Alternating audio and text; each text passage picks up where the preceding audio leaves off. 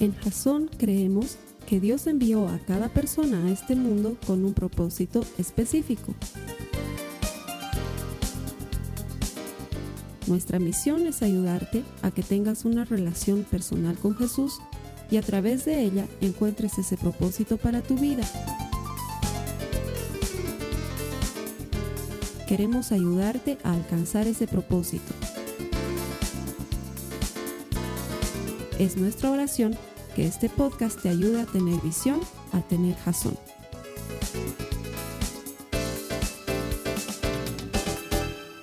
Bienvenido a ti que te conectas a nuestros servicios en vivo a través de la iglesia.tv, a través de la página web de Jason. Todo esto que estamos haciendo lo hacemos para ayudarte a desarrollar una relación personal con Jesús.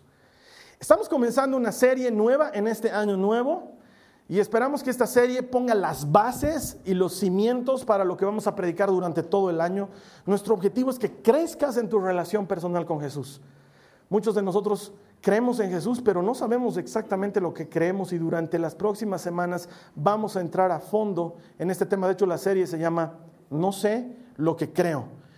Y es porque muchos de nosotros creemos que sabemos lo que creemos, pero el rato de la verdad dudamos. ¿Sí? Sobre todo cuando pasan esas cosas que contradicen lo que creemos.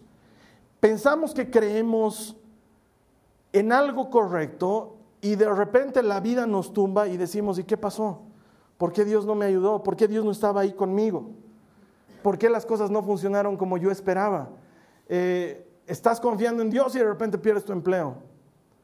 Estás confiando en Dios y de repente alguien en tu familia se enferma o alguien muere y dices, eh, no entiendo, Dios estaba a cargo y si Dios es bueno, ¿por qué ha permitido esto? Y nos crea una confusión y la mayor parte del tiempo es porque no sabemos lo que creemos. Pensamos que estamos seguros de lo que creemos, pero no sabemos lo que creemos y es por eso que hoy en día mucha gente elige creer a su manera y está muy en boga el tener una relación con Dios a mi manera. Mucha gente dice, no, yo no quiero ir a tu iglesia porque yo, yo tengo mi relación con el flaco a mi manera. Yo quisiera saber de quién están hablando. Porque si estuvieran hablando del Dios que yo conozco, no le dicen flaco. O sea, no es parte de sus títulos. Eh, no, yo me relaciono con Dios a mi manera. Eso no existe. Y sin embargo, hoy en día es la ley. Porque todo el mundo tiene una espiritualidad. Todo el mundo dice que cree en Dios. Pero si crees en Dios y vives como, él como si Él no existiera, mentira que crees en Dios. Y eso se debe a que muchos de nosotros no sabemos lo que creemos. Acompáñame a las notas de la prédica, a ti que estás conectado vas a encontrar las notas de la prédica a mano derecha en una pestaña que dice notas. Acompáñame a las notas de la prédica, ahí está la cita bíblica. Vamos a leer lo que está en 2 Timoteo 1, 9 al 14. Y esa va a ser la cita base para las próximas semanas, así que de hecho no solo me gustaría que la leas, sino que la marques y los que son más deseosos de desarrollar su relación con Dios a otros niveles, incluso que la memoricen. ¿Sí? Esta cita bíblica puede cambiar tu vida para siempre. Quiero que me ayudes a leer la segunda de Timoteo 1, 9 al 14. Estoy utilizando la nueva Biblia latinoamericana de hoy. Dice, Él nos ha salvado y nos ha llamado con un llamamiento santo, no según nuestras obras, sino según su propósito y según la gracia que nos fue dada en Cristo Jesús desde la eternidad y que ahora ha sido manifestada por la aparición de nuestro Salvador Cristo Jesús, quien puso fin a la muerte y sacó a la luz la vida y la inmortalidad por medio del Evangelio. Para este Evangelio yo fui constituido predicador, apóstol y maestro, por lo cual también sufro estas cosas, pero no me avergüenzo, porque yo sé en quién he creído. Y estoy convencido de que Él es poderoso para guardar mi depósito hasta aquel día. Retén la norma de las sanas palabras que has oído de mí en la fe y en el amor en Cristo Jesús. Y guarda mediante el Espíritu Santo que habita en nosotros el tesoro que te ha sido encomendado. Muchos teólogos afirman que esta probablemente es la explicación más clara y más sencilla del Evangelio y proviene de un Pablo que está en la cárcel. Me han escuchado hablar muchas veces de que Pablo estaba en la cárcel y es porque ha pasado mucho tiempo en la cárcel. De hecho, esta es la segunda vez que está en la cárcel y es muy distinta de la primera vez, porque la primera vez era como una detención domiciliaria y podían visitarlo sus amigos y llevarle cosas, pero esta vez está encadenado en un pozo sucio, en un lugar oscuro, donde no tiene acceso a nada más que a una pluma y a un papiro. ¿sí? Y aún así, él escribe para animar a los que están afuera de la cárcel. Entonces, Pablo no nos está hablando desde una situación cómoda, sino nos está hablando de una situación difícil. Y es más, en esta oportunidad él está convencido de que la única salida de la cárcel es muerte, que lo van a matar. Él lo sabe y se lo dice a Timoteo varias veces. Entonces, cuando él escribe esta parte, si ustedes ven el texto en el idioma original, en el griego, ni siquiera hay signos de puntuación, porque es como que Pablo se hubiera parado y hubiera empezado a predicar y lo hace sin tomarse pausa siquiera, sin tomar un pedacito de aliento. Empieza a hablarle a Timoteo y le dice, Él nos ha salvado y nos ha rescatado para una vida santa y nos ha revelado que Él ha vencido a la muerte desde mucho antes, no solamente cuando murió, pero desde mucho antes para que seamos inmortales. Y sé que por esa causa estoy preso. Una cosa es que te metan preso porque has estafado a una empresa. Una cosa es que te metan preso porque has falsificado billetes. Ya sabes que mereces estar preso. Pero por hacer algo bueno, estar preso, es algo diferente. Y él dice, sé que estoy preso por predicar a Cristo, sé que por eso estoy preso, y sin embargo no me desmoralizo. Yo sé lo que he creído. ¿Cómo puedes encontrar esa clase de fe que te mantiene firme aun cuando estás viviendo una de las circunstancias más adversas de tu vida? Yo quisiera saber eso, porque esa es la clave de la vida. Porque tener fe en Dios cuando las cosas van bien, eso es fácil. Pero tener fe en Dios cuando las cosas no están funcionando, es el tema de hoy. De hecho, el tema de hoy he decidido llamarlo la teoría de la confianza absoluta. Hay cosas que queremos saber de Dios y sin embargo van a ser permanentemente desafiadas por las cosas que vemos. Cosas que creemos y situaciones que enfrentamos que son opuestas a las cosas que creemos. De hecho, los últimos años, los últimos años, los últimos cinco o seis años, me han llevado a darme cuenta que no importa cuánto sé de la Biblia, no importa cuántos años tengo de ser cristiano, no importa cuántos años tengo de ser pastor y de ayudar gente y de escuchar casos y de escuchar problemas, no importa cuántas cosas han sucedido en mi vida, definitivamente no sé nada. No sé nada. Hay cosas que me pregunta la gente que no tengo cómo responder. Y llega un momento en que me doy cuenta que todo el cúmulo de conocimientos no aplica cuando las circunstancias se ponen difíciles. De hecho, les he contado, no hay nada más difícil, por ejemplo, que tener que ministrar un funeral de un niño de seis años y ver a sus papás. ¿Y qué les digo? ¿Qué les digo? Porque por un lado sé que Dios es bueno, pero por otro lado no entiendo por qué este niño se ha muerto. He estado orando por él, lo he estado visitando, hemos estado creyendo que Dios iba a hacer algo y se muere y me doy cuenta que no sé nada, que lo que tengo para decir queda corto. O de repente este matrimonio que ha estado luchando y luchando por salir adelante y al final no salen adelante y se divorcian y todo termina. Y cada quien hace su vida por otro lado. Y todo lo que les he enseñado y todo lo que les he estado ministrando ahora queda en nada. Y sencillamente me doy cuenta que no importa lo que haga, el conocimiento queda chico con la realidad. Y me pongo a pensar si sé lo que creo. Cuando tenía 16 años, 15 o 16 años, tomé un curso que se llamaba evangelización. Te entrenaban para ir a tocar puertas de casas o para subirte en micros o para predicar en la calle y anunciar las buenas nuevas de Jesús. De hecho, en esa época elegí como mi compañera de evangelización a la Carla, que es mi esposa ahora. Claro que en ese momento ella todavía no había recibido la revelación completa de mi hermosura, ¿no? O sea,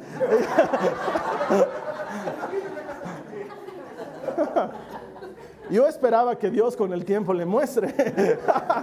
en ese momento éramos solo buenos amigos y me acuerdo que, que cuando tomé ese curso, del cual muchos años después fui profesor, lo que te enseñaban era una especie de guion Tenías que seguir un guion, eran seis pasos, que si tú no te salías de los seis pasos, podías ayudar a que una persona conozca a Jesús o se acerque a Él, o por lo menos intente acercarse. ¿sí? Eran seis pasos y nos enseñaban citas bíblicas para cada paso y uno se lo sabía de memoria.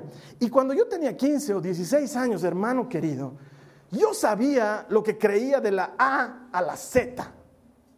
Es más, nos enseñaban a que no vayamos a discutir, pero yo rogaba que me toque un testigo de Jehová, que me toque un testigo. Les prometo, yo esperaba tocar un timbre y decir, hola, queremos compartir de la Biblia con usted, que me diga, soy testigo de Jehová. Y yo decía, uh, digamos, ¿no? Porque yo decía, voy a entrar y lo voy a convertir, lo voy a revolcar, porque yo sé lo que creo y sé que esta persona está equivocada. Entonces me acuerdo que cuando en mi casa tocaba en el timbre algún testigo de Jehová, yo contestaba y, ¿podemos hablarle de la Biblia ¿Son testigos de Jehová? Sí, estoy bajando. Y, ¿sabes que Yo bajaba como moto y tenía mi Biblia lista y cualquier, ellos igual salen a las calles con un guion, son tres o cuatro citas bíblicas que se saben y no saben más allá de eso. Y según yo estaba entrenado para revolcarlos, esa era mi intención. Tenía 15, 16 años y ¿sabes qué? Me había comido la Biblia, Dios sabe que me la había comido. Entonces, según yo tenía todas las respuestas pero solo tenía 15, 16 años. Y los años han pasado y me doy cuenta que hoy es diferente. Y aunque he leído la Biblia muchas más veces de las que la había leído a mis 16 años, he vivido lo suficiente como para darme cuenta que pasan cosas que desafían lo que crees. Que suceden cosas incluso en mi vida personal que me hacen preguntarme si sé exactamente lo que creo.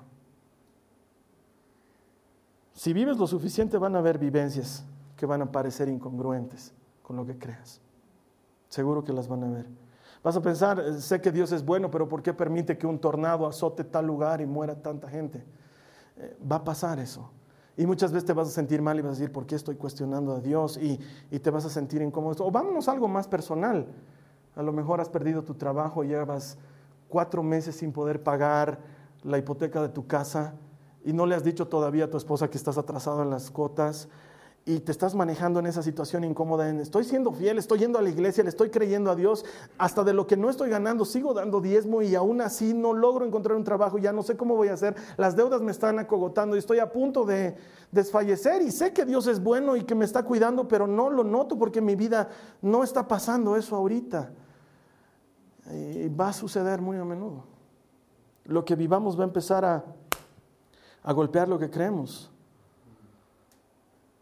Llevas meses orando y confiando y la enfermedad avanza.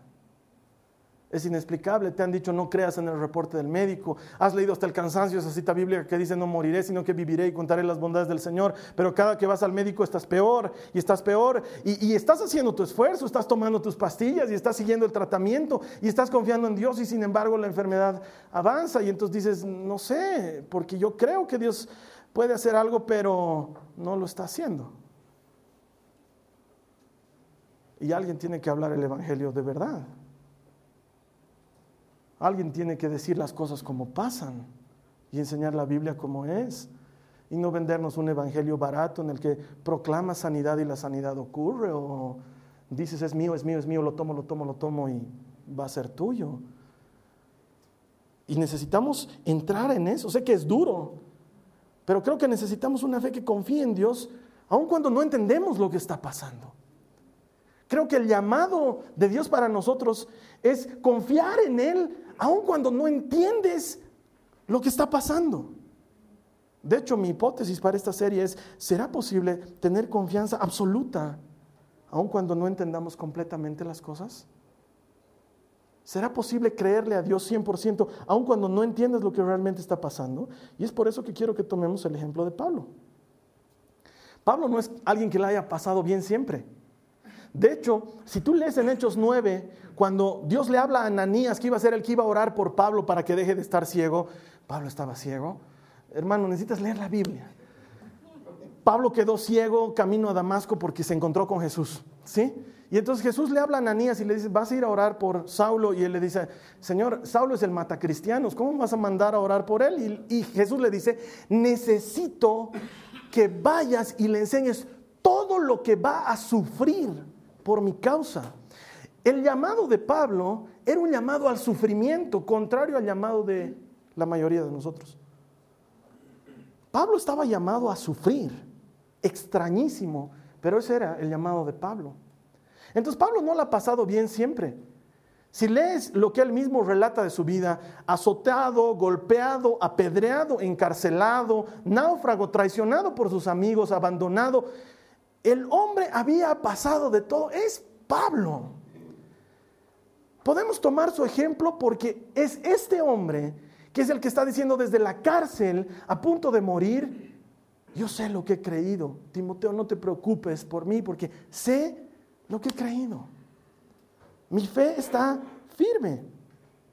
La mayoría de nosotros solemos interpretar a Dios a través de nuestras circunstancias. ¿Sí me entiendes?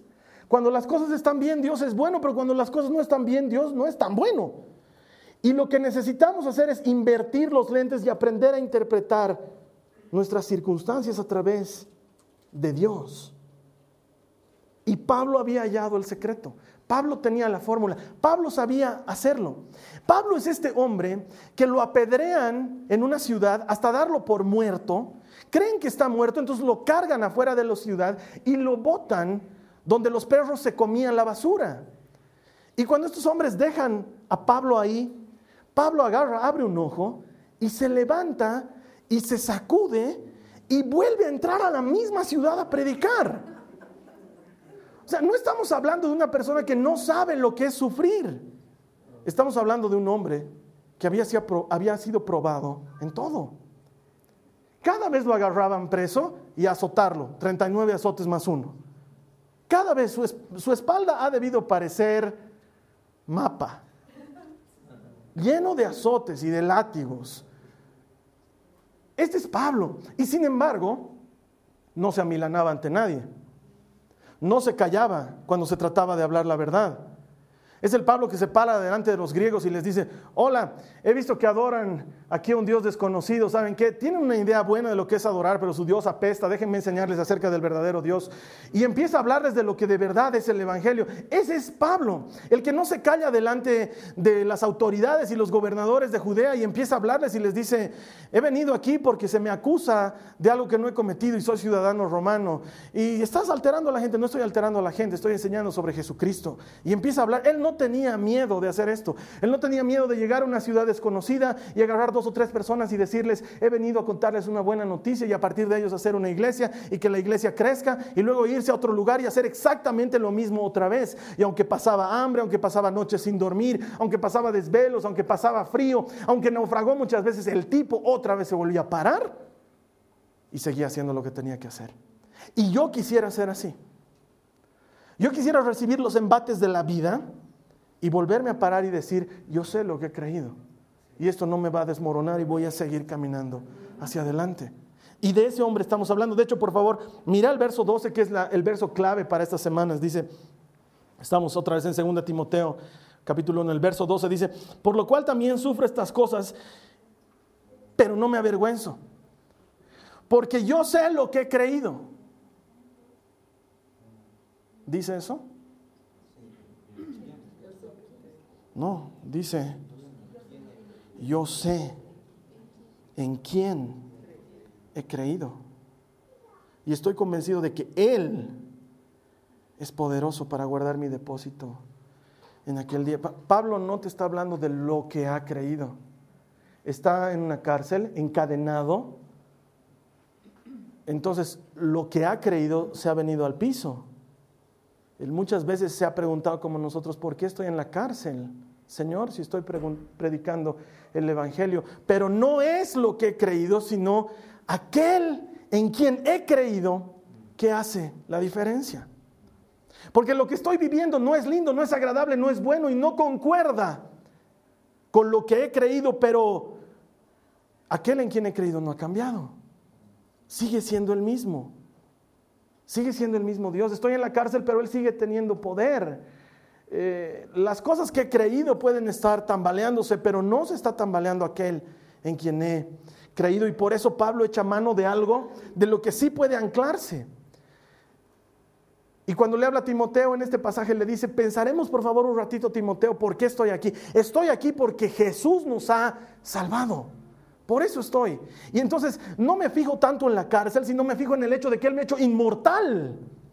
Lo hemos leído en el verso anterior. Él ha revelado su poder sobre la muerte y la inmortalidad a través del Evangelio. Eso quiere decir que sé que me voy a morir, pero aunque me maten, yo sé en quién he creído mi depósito está seguro. Mi depósito está seguro. Es este mismo Pablo el que cuenta que fue arrebatado al tercer cielo y ha visto cosas que ni tú ni yo hemos visto. Pablo sabía más que cualquiera de nosotros. Y sin embargo, no se confiaba de lo que sabía, sino se confiaba en aquel en quien creía. Sé quién es mi Dios.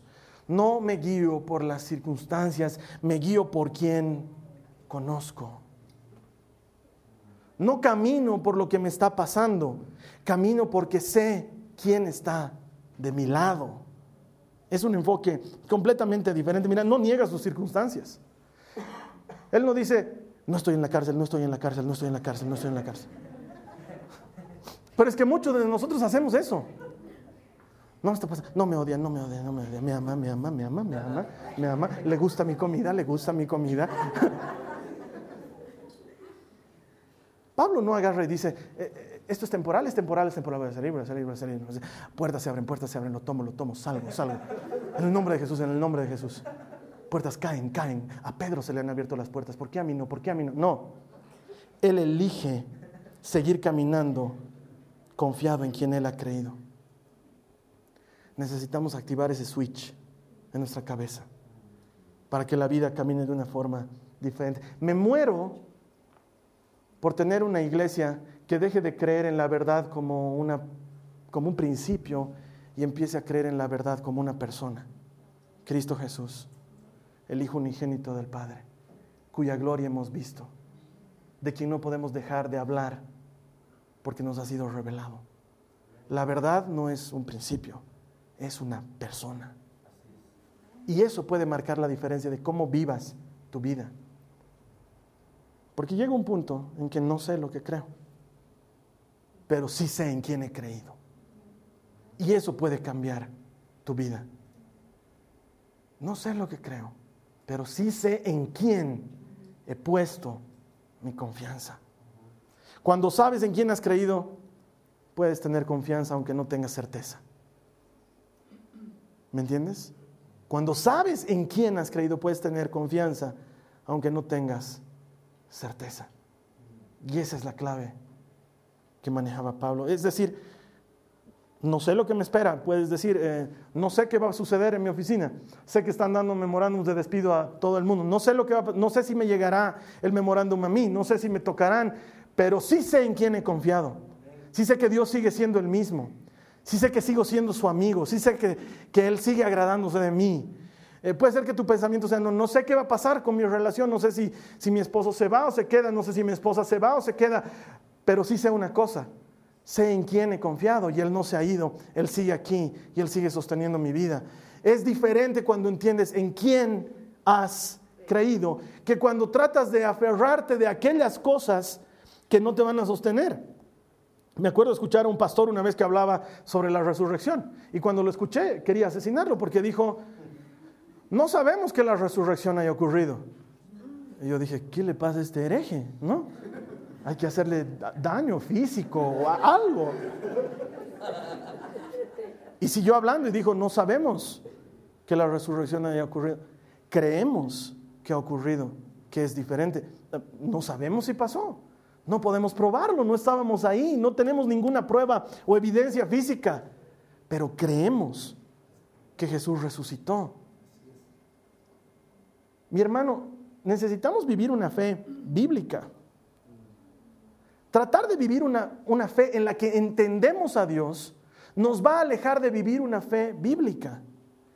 La fe no se trata de entender, se trata de confiar en alguien. Y ese alguien es Jesús.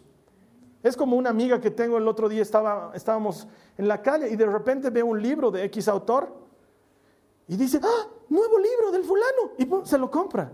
Y yo le digo, ni siquiera sabes de qué trata el libro. Tal vez es malo. No, me dice. Es que yo este autor lo conozco. Lo leo hace 20 años. Y sea que escriba sobre peras o sobre liderazgo, yo quiero comprarme su libro porque lo conozco. Él nunca hace un libro malo.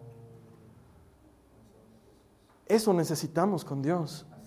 Conocerlo para confiar en Él a ciegas.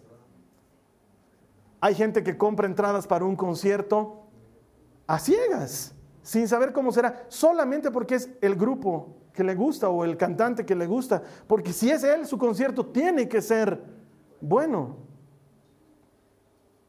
Los de iTunes son los que han puesto las muestras, ¿no? Tú cuando quieres comprarte una canción puedes escuchar 30 segundos para ver si te convence la canción o no.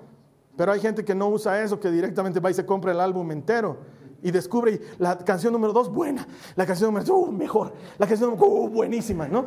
¿Y por qué te has comprado el disco sin saber cómo eran las canciones?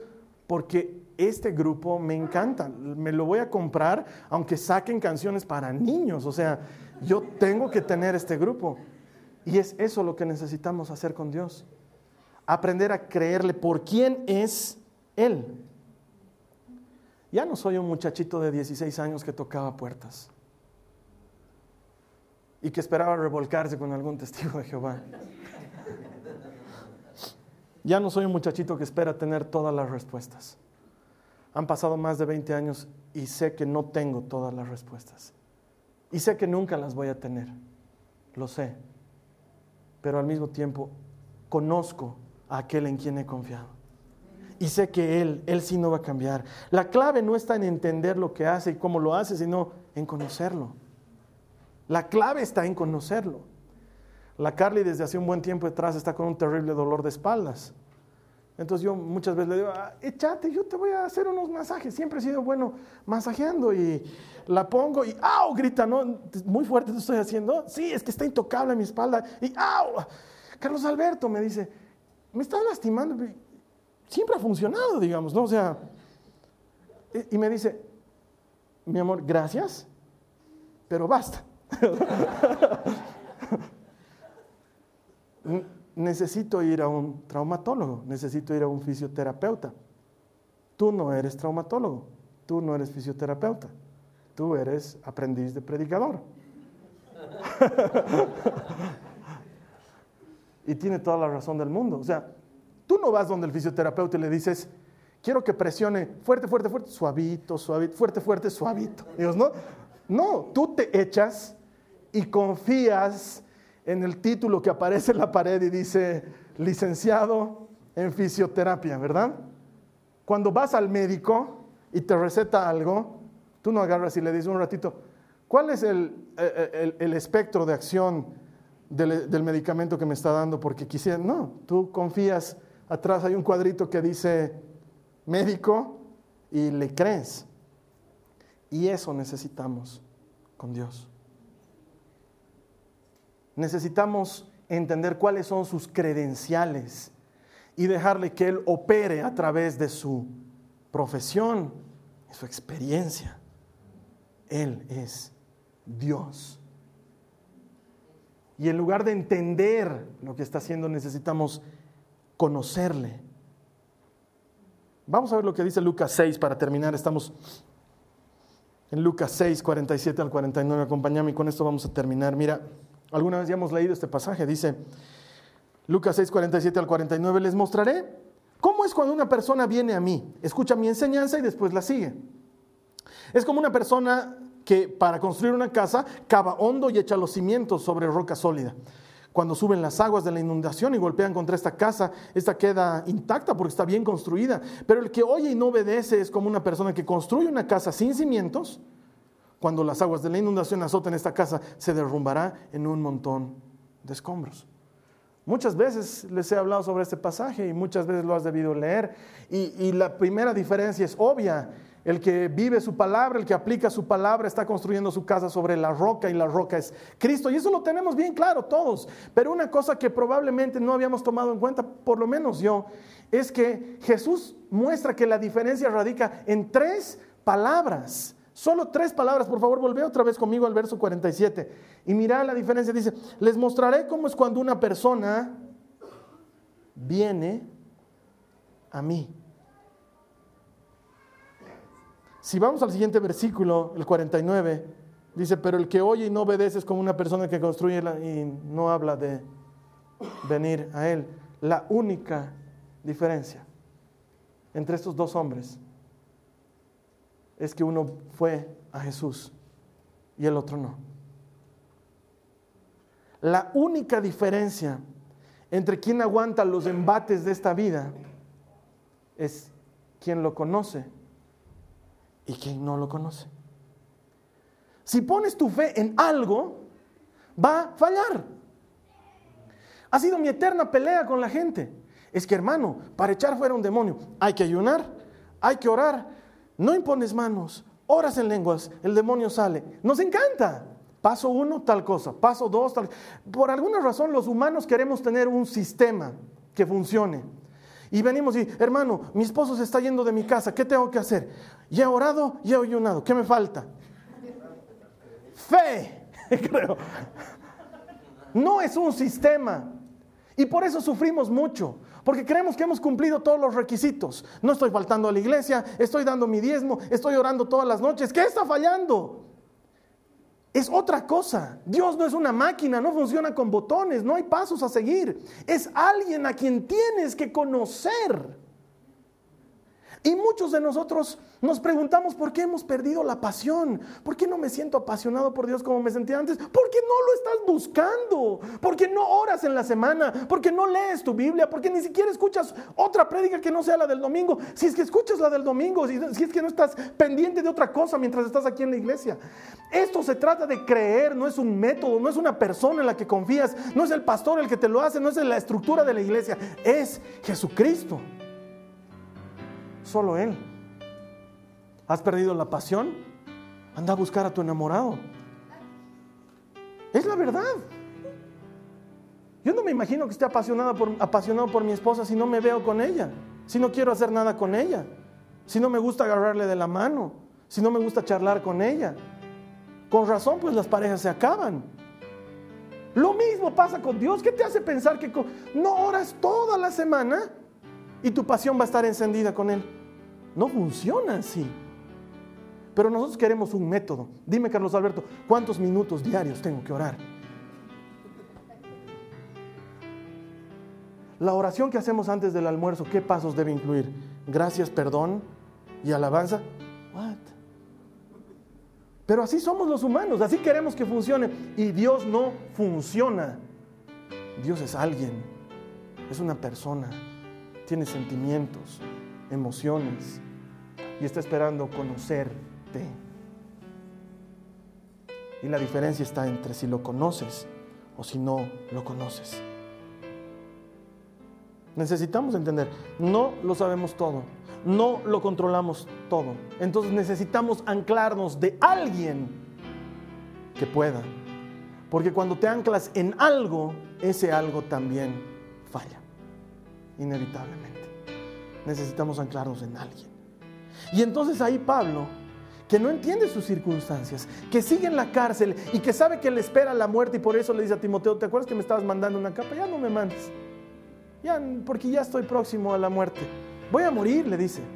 Lo único que me espera es la corona de premio, porque he perseverado en la fe, he peleado la batalla, he corrido la carrera. Solo me espera mi corona. Me voy a morir. Y sin embargo, en esa circunstancia que es súper adversa, elijo anclarme de algo eterno y ahí le dice, sin pausa, sin respiro, sin coma, sin dos puntos, le dice, Él nos ha salvado y nos ha llamado un llamamiento santo, no según nuestras obras, no por algo que hayamos hecho, no porque seamos buenos o lindos, sino según su propósito y su gracia, la que nos ha sido dada por Cristo Jesús desde la eternidad y que ahora ha sido manifestada en la aparición de nuestro Salvador Jesucristo, quien puso fin a la muerte, porque aunque me muera, igualito voy a estar vivo con Él. Y nos ha revelado su inmortalidad. Sé que por eso estoy aquí. Pero sabes qué, Timoteo, también sé en quién he creído. Y sé que Él no abandona. Y sé que Él da fuerzas. Y sé que aunque me muera, Él me va a recibir en sus brazos. Sé en quién he creído. Entonces a partir de eso, sí es posible tener confianza absoluta aun cuando no entendamos las cosas, aun cuando las cosas no funcionen como yo espero. Te voy a esperar aquí las próximas semanas, porque lo que he hecho hoy solamente ha sido hacer las excavaciones. Hemos delimitado el terreno y hemos puesto unas cuantas estacas. Tenemos que empezar a construir un edificio. Necesitamos cristianos que dejen de creer en métodos y en sistemas y empiecen a creer en Jesús. Es increíble cómo queremos llevar adelante iglesias cuando lo dejamos a Jesús afuera. Y queremos que nuestro método funcione. Queremos que traigas plata aquí y que tu mamá se sane de su enfermedad. Queremos que ores de cierta manera y pongas tu papelito en el altar y nosotros oremos por ese papelito y tú encuentres un trabajo. Y nos olvidamos que Dios le da pan a sus hijos mientras duermen. Que la diferencia está en conocerlo y no en hacer algo. En conocerlo. Vamos a orar. Te voy a invitar a que te quedes con nuestro anfitrión en línea. Él te va a guiar a un tiempo de oración. Nos vamos a ver aquí la siguiente semana.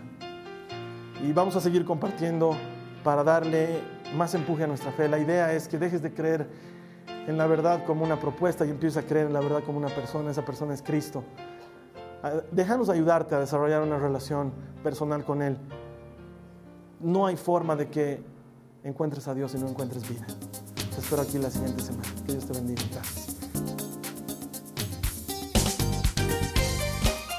Esta ha sido una producción de Jason Cristianos con Propósito. Para mayor información sobre nuestra iglesia o sobre el propósito de Dios para tu vida, visita nuestro sitio web www.jason.info. Allí encontrarás muchos recursos para animarte en tu relación con Dios, enseñanzas, nuestro blog, prédicas y mucho más. Te lo deletreamos www.jaz on.info. También puedes visitarnos en nuestro sitio en Facebook www.facebook.com barra Que Dios te bendiga abundantemente. Muchas gracias.